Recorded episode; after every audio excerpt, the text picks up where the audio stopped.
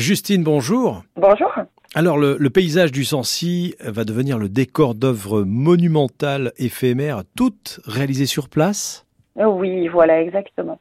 Donc, euh, à partir du 17 juin et jusqu'au 17 septembre, euh, les artistes vont exposer euh, en pleine nature et réaliser des œuvres monumentales en plein champ, dans une cascade, au sommet d'un puits, vraiment en pleine nature. Et ce sont des œuvres qui sont uniques et qui sont conçues sur place.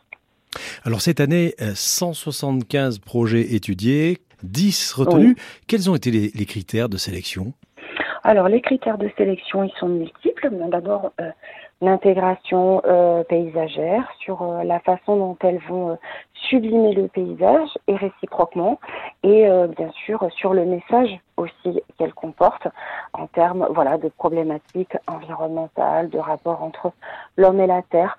Euh, c'est vraiment le fil rouge de cette année et les œuvres ont été choisies en fonction de ces critères-là et bien sûr du, côté euh, monumental et assez exceptionnel de l'œuvre visuellement parlant. Alors en 2023, l'art éolien sera mis à l'honneur. Trois œuvres qui font appel au vent, ce sont des, des œuvres qui sont faites par des, des, artistes français, étrangers? Donc on a un artiste français, Virgile euh, Abella, qui va euh, exposer une installation euh, sonore avec des harpes éoliennes.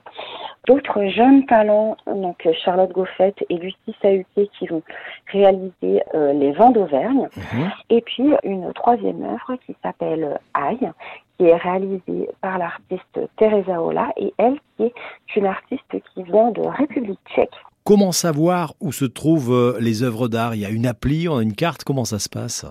Alors oui, il y a plusieurs façons de découvrir les, les, œuvres. Alors effectivement, des cartes euh, sont disponibles, euh, notamment dans les offices de tourisme, chez les professionnels du tourisme, qui bah, permettent, voilà, déjà d'avoir une information sur sur l'artiste, sur sur la démarche artistique pour chacune des œuvres, et ensuite vous avez effectivement le petit itinéraire qui est cartographié, donc qui permet d'accéder facilement au point de départ, au parking par une petite boucle, par exemple.